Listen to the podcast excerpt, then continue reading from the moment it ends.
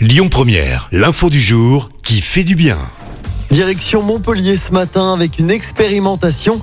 Ces derniers jours, vous en avez sûrement fait la douloureuse expérience à Lyon. Attendre le bus en plein soleil, c'est parfois une véritable épreuve, surtout en temps de forte chaleur. Eh bien, depuis quelques jours, la ville de Montpellier teste des abribus d'un nouveau genre qui offre aux usagers une sensation de fraîcheur sans utiliser d'eau ni d'électricité.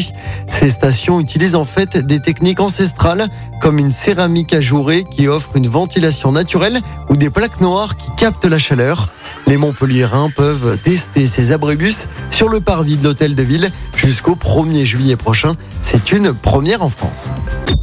Écoutez votre radio Lyon Première en direct sur l'application Lyon Première, lyonpremière.fr et bien sûr à Lyon sur 90.2 FM et en DAB+. Lyon